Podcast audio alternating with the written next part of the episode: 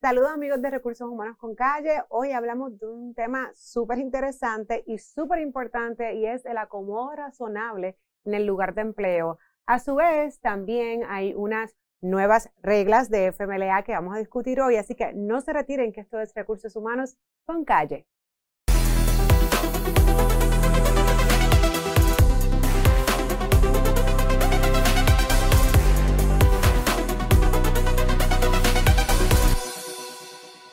Hola amigos de Recursos Humanos con Calle y como les mencionaba, hoy hablando de temas sumamente interesantes y que están como que acabaditos de salir del horno, pues nos acompaña para eso el licenciado Reinaldo Quintana. Bienvenido Reinaldo. Buenos días Jessica. Gracias. gracias. Gracias por la invitación. Gracias por estar acá. Pues mira, eh, Quintana, nos está ocurriendo, me imagino que a ti también, que tenemos varias situaciones en el lugar de trabajo que afectan obviamente la operación, pero a su vez también estos empleados tienen derecho, ¿no? De, contar con unos acomodos razonables. Y el acomodo razonable, eso tú lo explicarás mucho mejor, pues cubre muchísimas condiciones. Pero a lo que me refiero en el día de hoy, que estamos viendo mucho en el lugar de empleo, es asuntos de salud mental. Sí. Tenemos muchos empleados y, oye, muchas de las cosas vienen con todo este tema de la pandemia que ha agravado lamentablemente la situación mental de los empleados en nuestro país. ¿Y qué sucede, Reinaldo? Que, que, tengo muchos clientes diciendo, bueno, sí, yo quiero hacer acomodo, yo quiero ser empático, quiero trabajar la situación, pero me llega el momento en que tengo la mitad de la plantilla. Y cuando digo la mitad de la plantilla, sí, a lo mejor en un lugar de dos empleados, seis, cinco. Y entonces, ¿hasta qué punto estos acomodos razonables se hacen y cómo se hacen sin que afecten la operación? Bueno, esa premisa que me, que me traes me, me, invita a introducir el tema con dos, eh, con dos puntos, ¿verdad? Lo primero es que eh, la legislación de la que estamos hablando, bajo, a nivel federal es ADA, el Americans with Disabilities Act, y a nivel de Puerto Rico, a nivel estatal, es la ley 44, nuestra ley local de discriminación por impedimento, que es una copia básicamente del verbatim de ADA. Aplican a patronos que tengan 15 empleados o más. O sea, que en ningún escenario donde un patrono tenga 14 empleados o menos, vamos a estar hablando de un derecho, un acomodo o de discrimen por impedimento. ¿Verdad? Eso es lo primero. Lo segundo, ¿verdad? Que es fundamental entender, es que estamos hablando de individuos o de individuos o de personas cualificadas. Tenemos que ir entonces a, la definición de impedimento. Un impedimento o una limitación, bajo la ley, bajo ambas leyes, es una condición que puede ser mental, nerviosa, sensorial u orgánica, que limita sustancialmente, y cuando hablamos de sustancialmente tenemos que interpretar ese concepto a favor de la protección, a favor de la cobertura de la ley, la capacidad de ese ser humano, de esa persona, de llevar a cabo las actividades que los seres humanos cotidianamente llevamos a nuestro diario vivir a cabo y que aún a pesar de esa limitación, que vamos a hablar y nos vamos a concentrar en las emocionales según tu premisa, puedes realizar las funciones esenciales de la posición. Eso es una controversia muy interesante. ¿Cuáles son las funciones esenciales y las marginales? Con o sin acomodo razonable, entendiendo que un acomodo razonable no puede ser una carga onerosa para el patrono. Después de esa longaniza que te acabo de explicar, pues lo fundamental es, que o la premisa que me estás trayendo, las condiciones mentales. Sí, en efecto, las condiciones mentales, hay algunas de ellas que son que limitan la capacidad de los seres humanos, por ejemplo, de interactuar con otros, de concentrarse, es de pensar, eh, eh, interactuar con otras personas, concentrarse,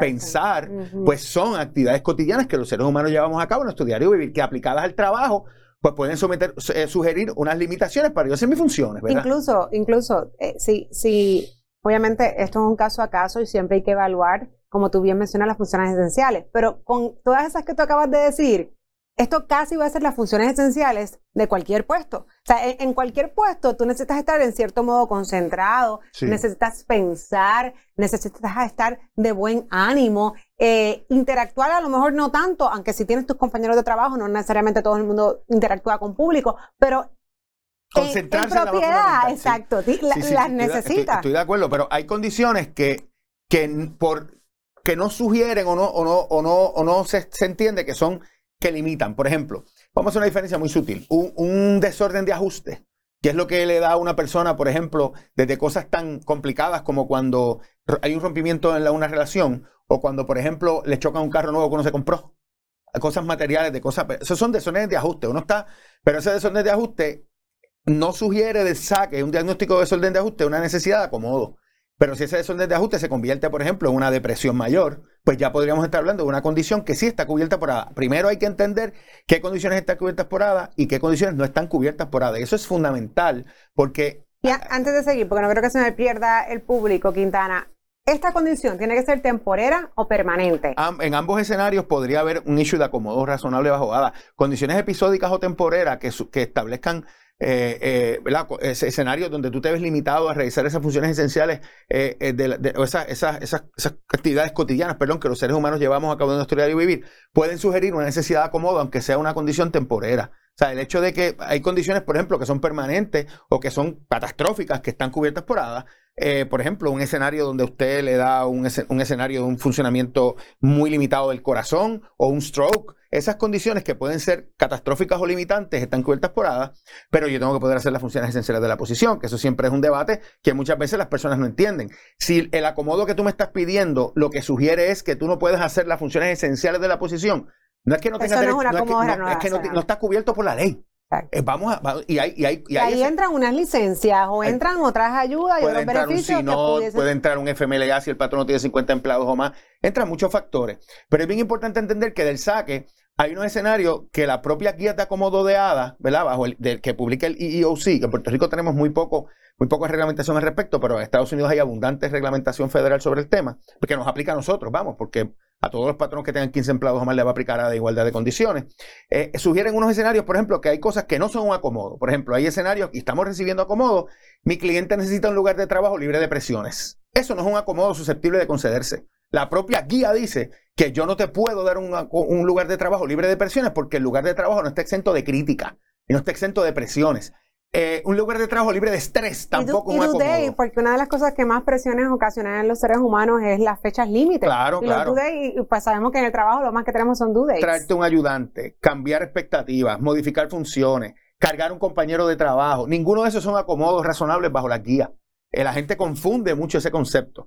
El acomodo lo que me obliga a mí es entrar en un proceso interactivo de una discusión sosegada, con prueba médica al frente, la cual le puedo pedir al trabajador o trabajadora, para evaluar cuáles son las limitaciones que esa persona tiene en, las, en realizar las actividades que los seres humanos llevamos a cabo en nuestro diario vivir y evaluar la, concesión de un acomodo que no tiene que ser el que el empleado o la empleada pida, puede ser una alternativa que yo dé, pero tiene que ser razonable. Y yo tengo que de buena fe como patrono entrar en ese proceso de acomodo razonable, en ese proceso interactivo para buscar alternativas y documentar ese proceso. Y, otra, y otra cosa que sucede, sobre todo, ¿verdad? Con este tipo de, de condiciones, es que también vienen unos medicamentos que de igual forma hacer un acomodo razonable, pues a veces de igual va a ser difícil porque interfiere ese medicamento, porque pone a las personas soñolientas, porque los pone a descansar o lo que fuese, que de igual forma pues va a ser muy difícil, ¿no?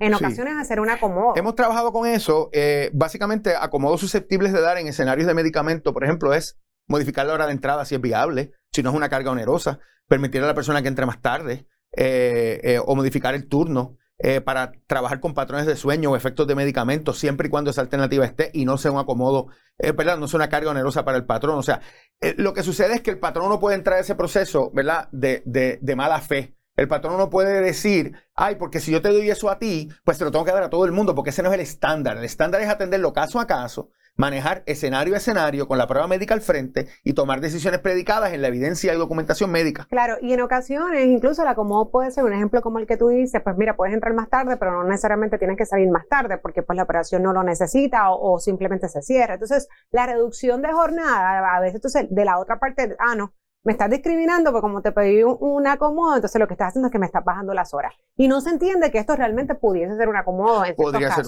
podría ser un acomodo, puede ser un acomodo que yo ofrezca. Mira, la alternativa de cosas que estamos planteando, yo creo que lo que puedo ofrecerte es una, una tarea jornada parcial o trabajo jornada parcial.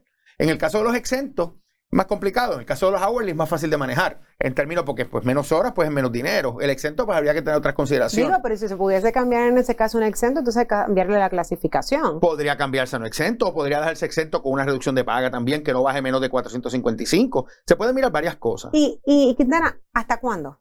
Una vez el, el, acomodo razonable se llegó a un acuerdo y se aprobó por parte del patrono y el empleado, ¿hasta cuándo ese acomodo debe ser vigente o revisado, por ejemplo? Va, a depender, Jessica, de lo que el médico recomienda. A veces que los médicos lo, lo, recomiendan de forma temporera ya.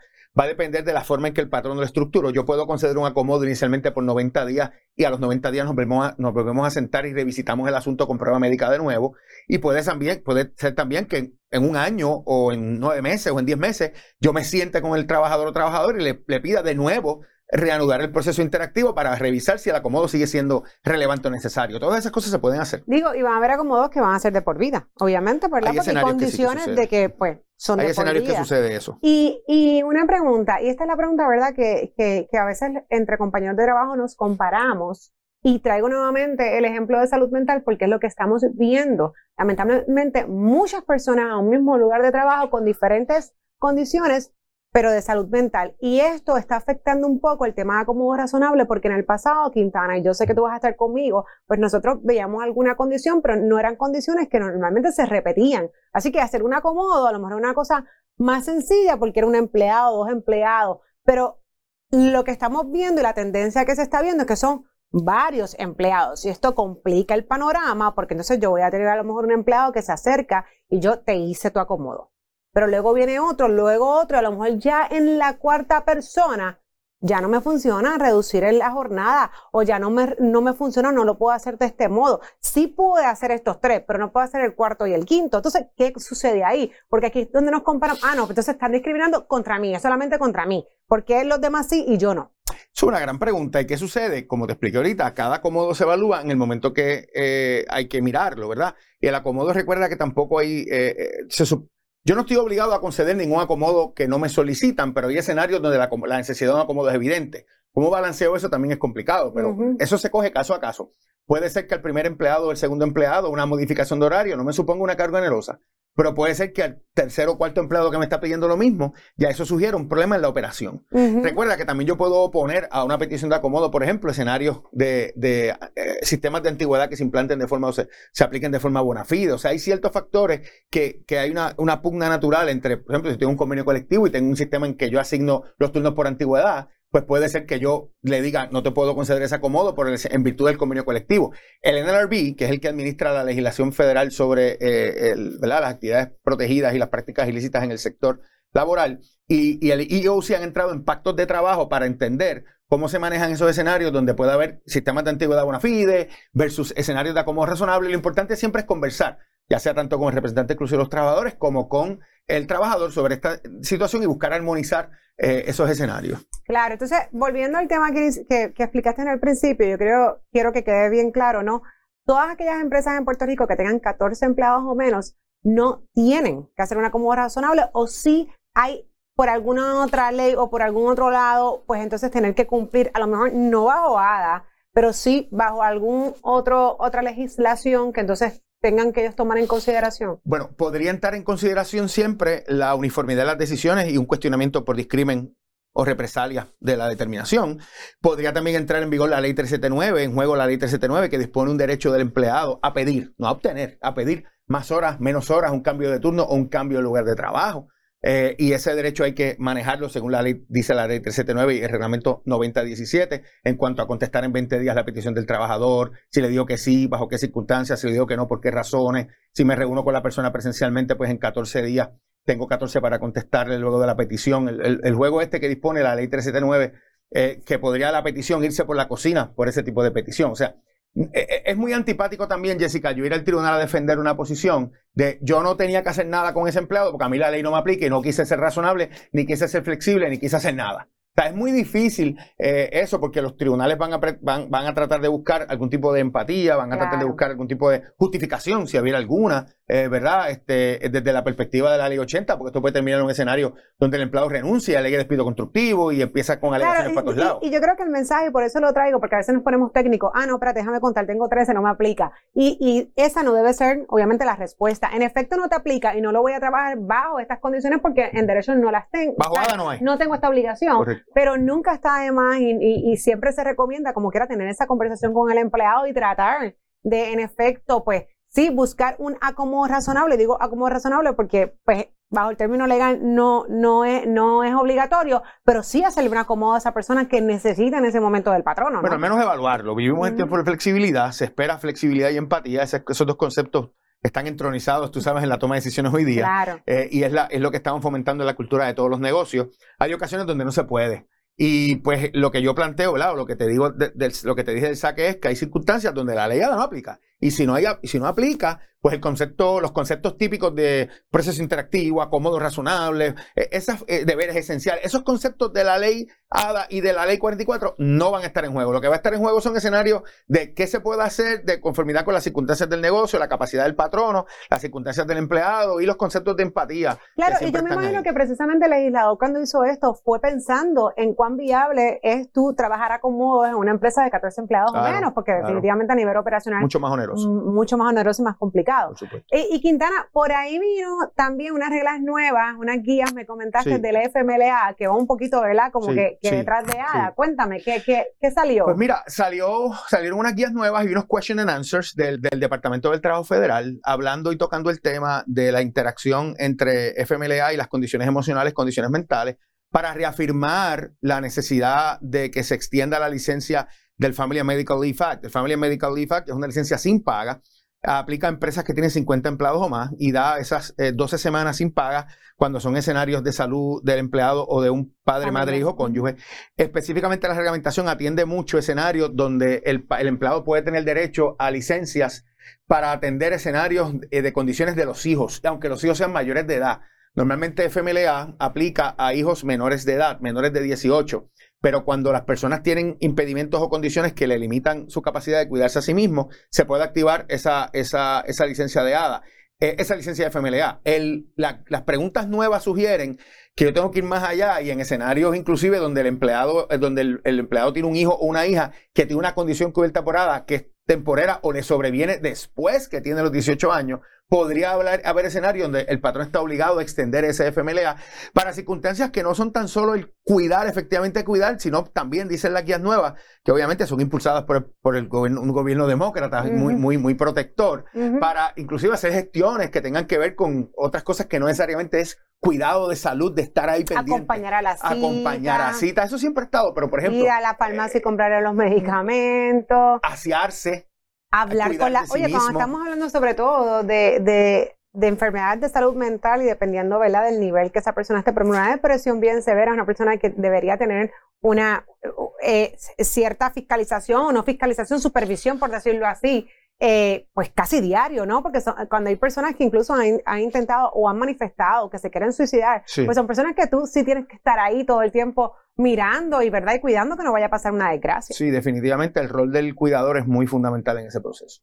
De la persona que está. Y bueno, y, yo creo que aquí, ¿verdad? Hay un issue también, pues, social que tenemos que atender, porque tener esta conversación, eh, pues, lamentablemente la tenemos que tener porque es lo que está pasando, pero cómo realmente nosotros proactivamente podemos podemos manejar esta situación, que no lleguemos a tener tantas personas con condiciones de salud mental. Porque claro, estamos atendiendo y siendo reactivos, pero la realidad es que, oye, esto, esto luce feo y, es, un, es un tema de preocuparse y a veces yo lo digo, ah, no, y, lo toma. Pero yo tengo empleados de veintipico de años con ataques de ansiedad, tomando medicamentos, con ataques de pánico, con depresión, tomando, tomando medicamentos para la depresión. Oye, esto es un red flag, y no lo estamos viendo hace cuánto. Y yo llevo diciéndolo, mira, tiempo, es preocupante. Hay muchas cosas que los patrones pueden hacer. Yo pienso que estar pendiente a nuestra gente es fundamental.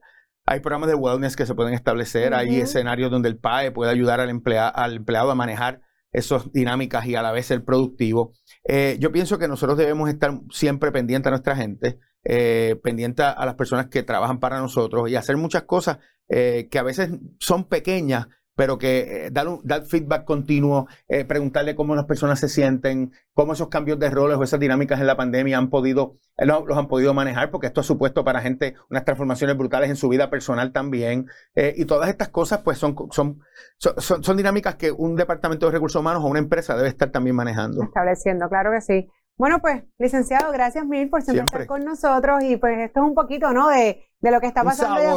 Un, un poquitito, un poquitito, porque la realidad es que en la práctica esto es más complicado y como tú siempre mencionas, ¿verdad? Y siempre se dice que esto es caso a caso. Caso a caso. Bueno, gracias amigos y esto es Recursos Humanos con Calle.